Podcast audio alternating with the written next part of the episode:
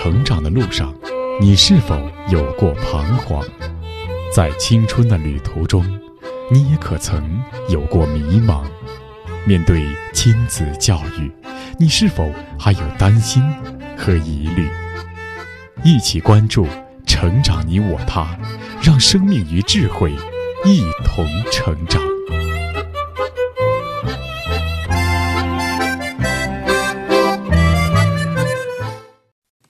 愿生命与智慧一同成长。海内外的各位听友，大家好，欢迎来到《成长你我他》，我是您的朋友钟庆。听众朋友，谈到家庭教育，最关键的角色一定是父亲和母亲。由于男女性别的不同，父母在对孩子的养育和教育的角色上也有一定的差异。在传统社会，很多情况下，父亲。或者没有尽上育儿的责任，或者不懂得教育的规律，使得人们很容易形成一种印象，那就是父亲在育儿上没有母亲那么重要。但其实有很多研究显示，父亲教育对孩子的发展有许多的影响。比如，父亲的陪伴有利于孩子社会性的发展，由男性带大的孩子智商更高一些。父亲的陪伴对培养孩子的数理逻辑能力更有利，包括。也更有利于孩子性别的健康发展，以及父亲更能培养孩子的独立、进取、坚毅、果敢等性格，给孩子更大的支持和信心，以及精神力量等等。那么，以上这些父亲教育的优势，如何能在育儿中发挥出来呢？或者说，父亲的优势能够通过怎样的方式来达成呢？那今天的节目，我们就来聆听华东交通大学母亲教育研究所所长王东华教授所著的《发现母亲》第四章的第九节：父亲职责，父亲在育儿中的位置。播讲时代。父亲职责，父亲在育儿中的位置。前面的篇幅，我们谈到母亲的如知夫般温柔的性格，以及慈爱宽容的心态对孩子成长的重要。论及到此，父亲的作用也很好的显现出来了。在传统社会，孩子生命的前几年，父亲一般不直接参与到孩子的生活中，而是通过给母亲的安定和平的心境来传达父亲的爱意。父亲如同一幢房子。庇护着母亲和孩子，在《发现母亲》这本书里，由于较多的论述了母亲，可能给人一种只要母亲就能把孩子教育好的印象。其实作者并没有一点点要贬低父亲的意识。教育孩子必须要父母双方通力合作，也只有父母双方共同努力，才能教育好孩子。既然孩子是早产三年的早产儿。既然孩子在母亲宫内怀胎十月，父亲要照顾母子，那么孩子出生后，宫外怀胎的三十六个月，父亲就更应该好好照顾母子了。但是，为什么作者看起来又如此特别的强调母亲的重要性呢？这是因为长期以来，人类社会赋予了母亲养育孩子的权利，却没有赋予母亲养育孩子的智慧。因而，人类社会的很多问题都可以归结到对孩子出生后这种宫外孕期的摧残。但是，父亲是否只该扮演一个经济赞助商的角色呢？绝对不是。三岁以后，孩子对父亲的注意越来越多，从这时候起，父亲在孩子的心目中逐渐成为英雄，他们对父亲的信赖也逐日增加。起初，当孩子尚缺乏同母亲的对话能力时，孩子还只是通过自己的感觉意识到父亲的存在。随后，孩子的意识开始从混沌逐渐建立，加上母亲时常道及的“爸爸这个，爸爸那个”，你问问爸爸，你看看爸爸怎么做等等，自然而然让孩子对父亲的行为产生认同。美国人本主义哲学家和精神分析心理学家弗洛姆曾这样评价父亲和母亲的不同作用。弗洛姆说：“母亲是我们的家，我们来自那里；母亲是大自然，是土地，是海洋。但父亲在第一年，他和孩子很少接触，这时他的重要性不能与母亲相提并论。然而，虽然父亲不代表自然界，却代表着人类存在的另一极，那就是思想的世界、科学技术的世界、法律和秩序的世界、风纪的世界、阅历和冒险的世界。父亲是孩子的导师之一，他指给孩子通向世界之路。德国社会学家、哲学家马克思·韦伯也曾有过类似的表述。韦伯认为。父亲通常爱的是那些最能实现他的期望和要求的儿女，这个儿女因此最有可能成为父亲的继承人。在父权结构的家族中，父亲往往有一个受宠的儿子，通常但不一定是长子。他博得父亲的欢心，是因为他听从父亲的话，在社会中比较成功。然而，在母权结构中正好相反。母亲不会因为哪个孩子更得到社会认可就偏向哪个孩子。学者们都极有见地地指出母爱与父爱的不同。母爱常常是无条件的，因为这是他的孩子。一个婴儿很难做到按母亲的心愿行事。如果母亲实行父爱原则，只养育那些能博得他的欢心或顺从他的婴儿，那么多数孩子就会死去。具有生物生理意义的人类社会就会结束，但是，父爱常常却是有条件的。我爱你，是因为你实现了我的期望，是因为你尽了你的义务，是因为你像我。母爱与父爱的不同，也可以从后母和后父的不同来看。世人都言后母狠毒，但却很少有人说后父狠毒。这是因为母爱更多的强调与自己的感情，而父爱则更多的侧重于价值观念。父爱是有条件的，但是并不太重感情；母爱是无条件的，但却是以感情为基础的。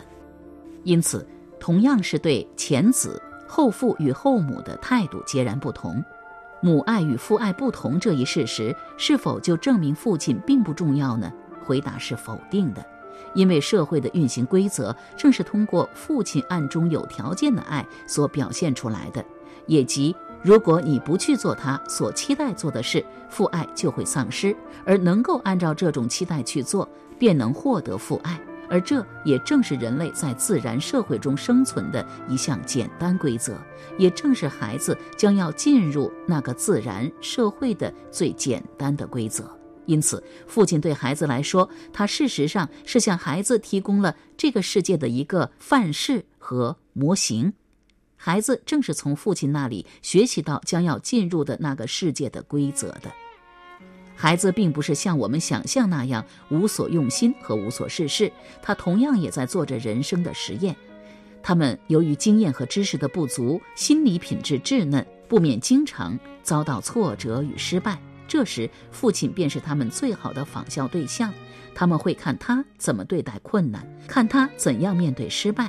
如果他们看到父亲的形象是百折不挠、奋力向前的，他们就会汲取巨大的意志力量，心目中的父亲形象也会进一步高大。即使到了青春期，萌生自主意识、反抗心理时，也不至于让父子间产生难以消除的冲突。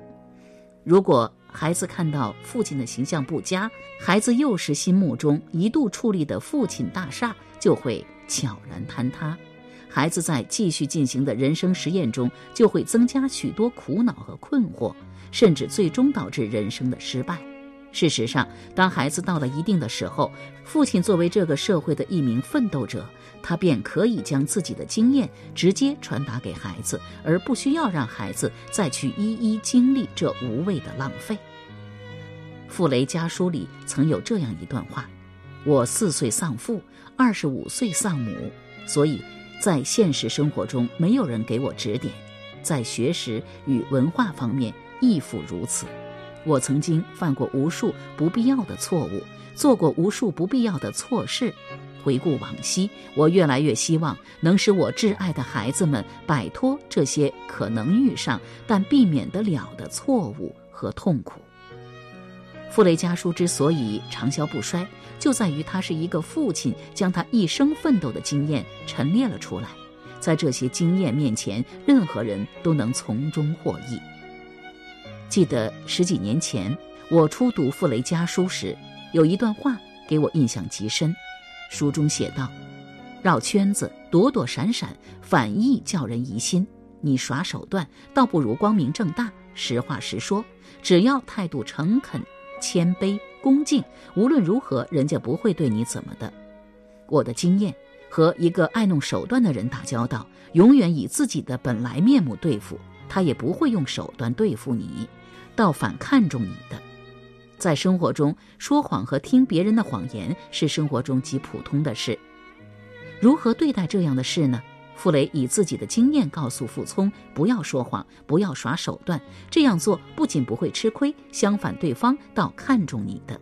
虽然这是一桩小事，但作为过来人，傅雷的建议却是极正确的。按这种做法，只会赢得朋友，而不会失去朋友。人生都是相似的。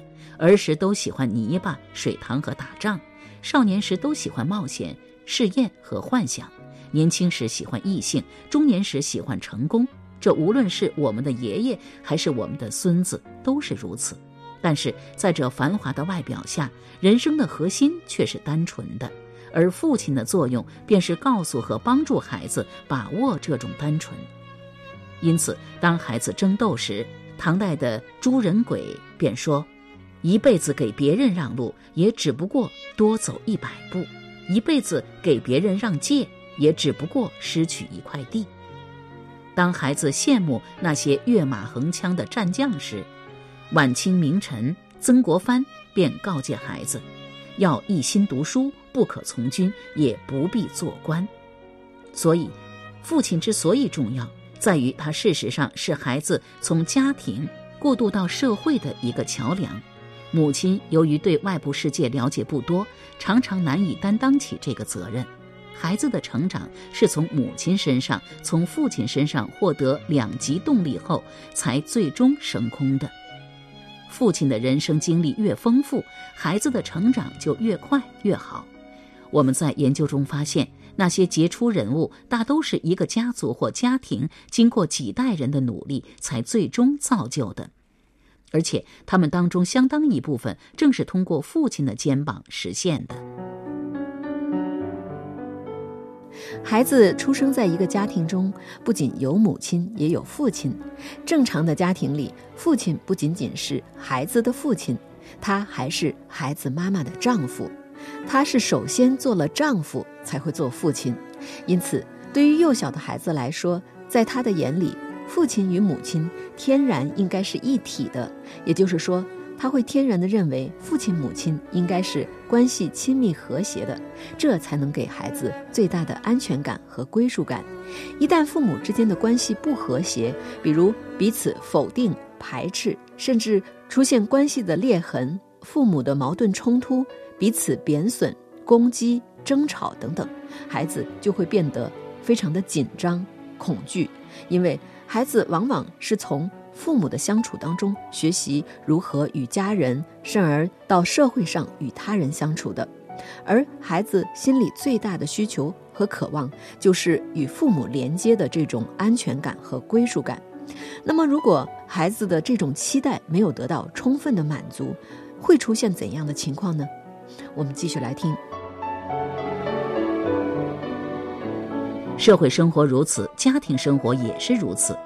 父亲的存在及良好与否，不仅对孩子将来获得社会上的成功影响巨大，而且对孩子将来家庭生活的幸福同样影响巨大。在造物主的安排下，男性和女性具有不同的生物结构，这种不同的生物结构在历史的推动下，形成了男女两性在文化上的两叉分支。社会对于男人和女人的要求有着较定型的观念，对不同性别的人有着不同的期待。从出生的那天起，社会就开始在孩子身上培养适合他们性别的动机、兴趣、技能和态度。没有父亲，对于男孩来说，问题常常还不太明显，因为男孩，特别是已上学的男孩，通过体育活动及其他各种活动，可以结识许多男人。这样，没有父亲的缺陷在一定程度上获得弥补，但是对于女孩则不一样。一般来说，女孩子总是把母亲作为自己的参照对象，而处处模仿母亲，这样常常把母亲的缺点也全盘接受过来。如果没有父亲的影响，孩子的这些缺点便无法得到及时纠正。更为严重的是，如果没有父亲，母女俩不得不生活在一个没有男性的空间里，因为社会的男女禁忌阻止一个成年女性同男性交往，这样女孩便无法获得与男性相处的经验，而这种经验在女孩今后对丈夫的选择及相处中又极为重要。因为女孩与父亲的交往是今后她与男性交往的练习，父亲的存在是女孩对男性心理和行为举止的了解和适应的最初课堂。缺少了这些起码的指示和习惯，女孩长大后与男性的交流互动就非常困难。例如，人的基本需求之一是要有安全感，女孩正是由于父亲才感受到这种被保护感的。如果母亲能力较弱，不能给女孩提供这种保护感，那么女孩稍一长大，就会投向那些向她示好的男人怀抱，而一旦感到不能被保护，便又投入另一个男人怀抱，而她唯一能回馈的便是性。据统计，犯罪的女孩中父母离异的较多，性犯罪的女性中父母离异的尤其多，其原因正在于此。那么。女孩是否拥有了一个强有力的、能够提供保护的母亲，就能让女孩免遭生活的不幸呢？回答仍是不乐观的。孩子没有父亲，母亲通常有两种反应：一种是憎恨，如离婚的母亲常有这种心理；孩子受母亲的影响，便会对男性产生扭曲的看法，从而把自己变成一个复仇者。稳定而长期的家庭关系不是她所追求的，她总在寻找理由，以便离开一个男人去找另一个男人，从中体会战胜男性的喜悦，将一个一个男人变成自己的受害者，如著名舞蹈家邓肯等。我在看邓肯自传时，不时看到邓肯离婚的母亲由于憎恨过去的丈夫，从而给自己女儿心灵及其今后生活的巨大负面影响，我感到震惊不已。这些状况可能是正常家庭出身中的人们所不可想象的。邓肯回忆说，母亲是在一个爱尔兰天主教家庭受洗礼长大的，一直是个虔诚的天主教徒。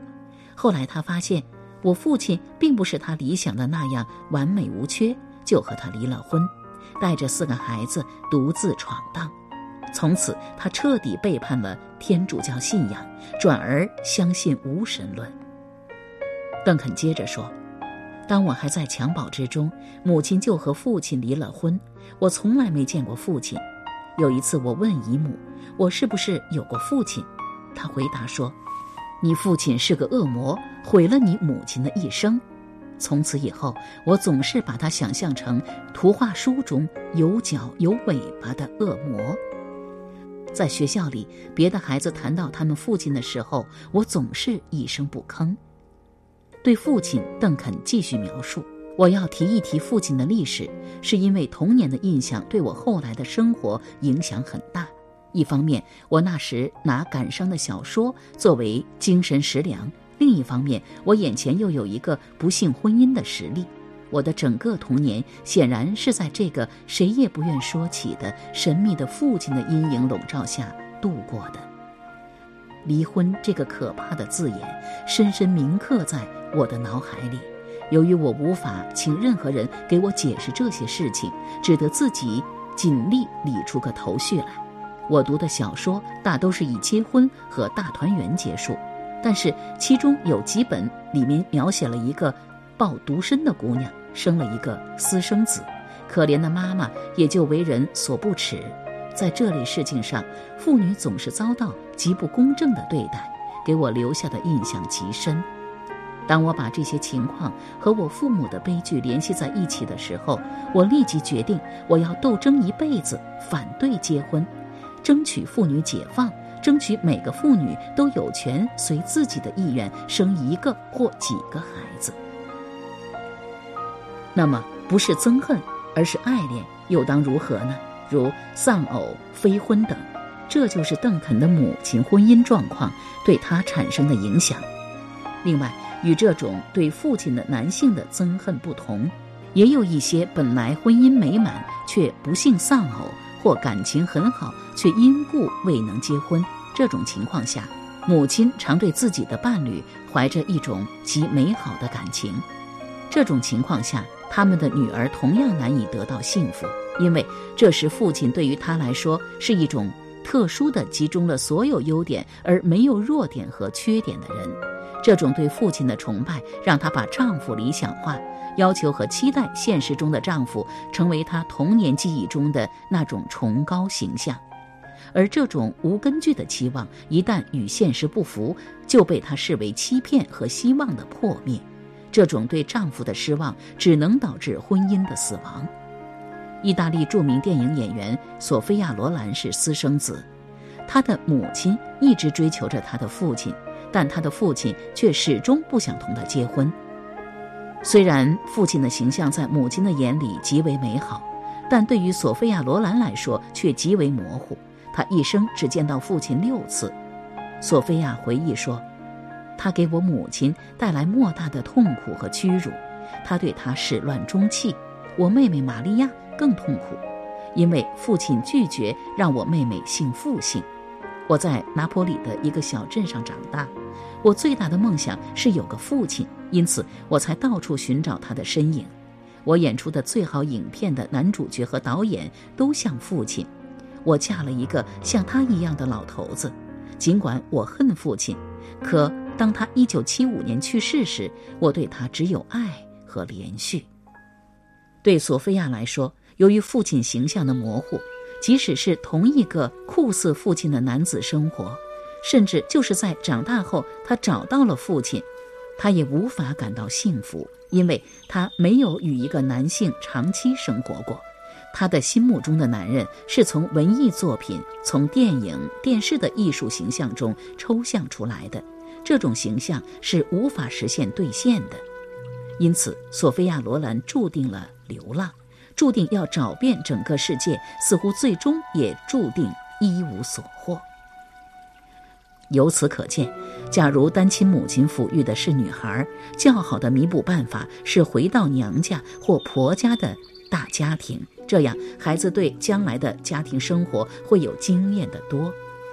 因此，对于一个家庭来说，父亲绝非是可有可无的；对于母亲，父亲是稳定母亲心态的定心丸，对于男孩，父亲是带领他走向社会与成功的向导；而对于女儿来说，父亲是她未来家庭生活的陪练。更重要的是，父亲与母亲合作，互相取长补短，才是家教成功的最好保证。对于父亲教育，有一句话是这样说的。一个父亲对孩子最好的爱，就是爱孩子的妈妈。这句话可以说是直接道出了家庭关系的核心点，因为只有孩子感觉到父母是彼此紧密连接的，是彼此相爱的，是在一起的，这才能够满足孩子对于归属感的需求。这是一种深层次的心理需求。而那种问孩子“你觉得爸爸好还是妈妈好”之类的问题，就很容易给孩子的心态带来一种不安全感，甚至有一种撕裂感。因为在孩子稚嫩的心灵看来，爸爸妈妈应该是一体的，没有谁好谁不好。因此，一个父亲对孩子最好的爱，就是爱孩子的妈妈，可以说是一句最智慧的箴言。好了，各位听友，以上我们听到的就是华东交通大学母亲教育研究所所长王东华教授所著的家庭教育专著《发现母亲》第四章的第九节“父亲在育儿中的位置”。播讲时代。好，今天的节目内容就是这样。编辑钟庆，感谢您的收听，下期节目再会吧。